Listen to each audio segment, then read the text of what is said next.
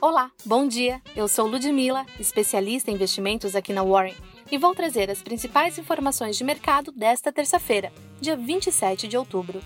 Nesta segunda-feira, o Banco Central e o CMN, Conselho Monetário Nacional, aprovaram a implementação do sandbox regulatório, ambiente o qual as empresas reguladas ou não poderão testar por um determinado tempo projetos inovadores para o sistema financeiro, ficando sujeitas temporariamente a requisitos regulatórios e monitoramento diferenciado.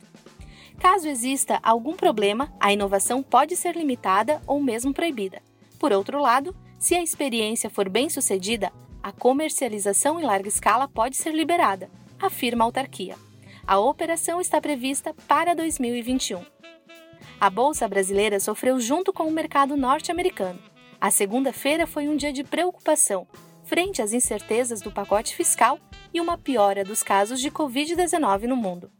As ações do setor bancário embalaram mais uma alta depois que o CMN adiou a portabilidade de crédito e débito automático em contas de pagamento para março de 2021, somado às expectativas pelos balanços que sairão nesta semana o Santander, Itaú Unibanco e Bradesco subiram nesta sessão.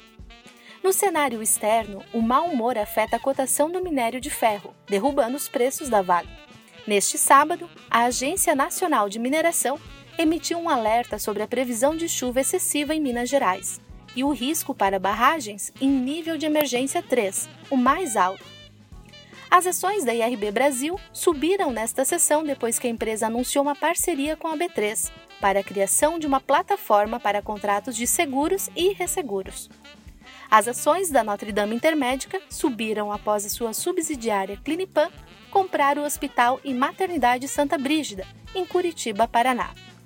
E depois de anunciar um crescimento de mais de 29% em seu lucro líquido, a Ipera Pharma foi um dos destaques positivos do dia. O EBITDA de 393,5 milhões de reais foi bem recebido pelo mercado. No último sábado, os Estados Unidos confirmaram mais de 83 mil diagnósticos de Covid-19 em apenas 24 horas, superando com folga o recorde diário anterior, em junho. E ainda nos Estados Unidos, a tempestade tropical Zeta alcançou nesta segunda-feira a categoria de furacão em seu avanço rumo à Península do México. Os contratos futuros de petróleo encerraram com grandes quedas nesta segunda-feira, em meio ao avanço da Covid-19 e à contínua retomada da produção na Líbia. O contrato texano encerrou no vermelho, a 38,55 dólares. O dólar se valorizou na comparação com rivais, em meio ao quadro de incertezas causadas pelo avanço do coronavírus no cenário externo. A expectativa do mercado para o final de 2020 foi atualizada e divulgada nesta segunda-feira. IPCA 2,99%, e GPM 19,72%, e câmbio R$ 5,40. E fique de olho na agenda de hoje.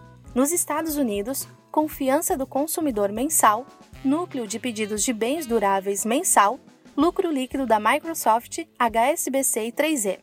E aqui no Brasil, divulgação do INCC-M mensal, início da primeira reunião do Copom relatório mensal da dívida pública do Tesouro Nacional, lucro líquido do Santander, Vivo, Smile, Cielo e Raia Drogazil. Obrigada por nos acompanhar. Te espero amanhã aqui no nosso próximo Warren Call.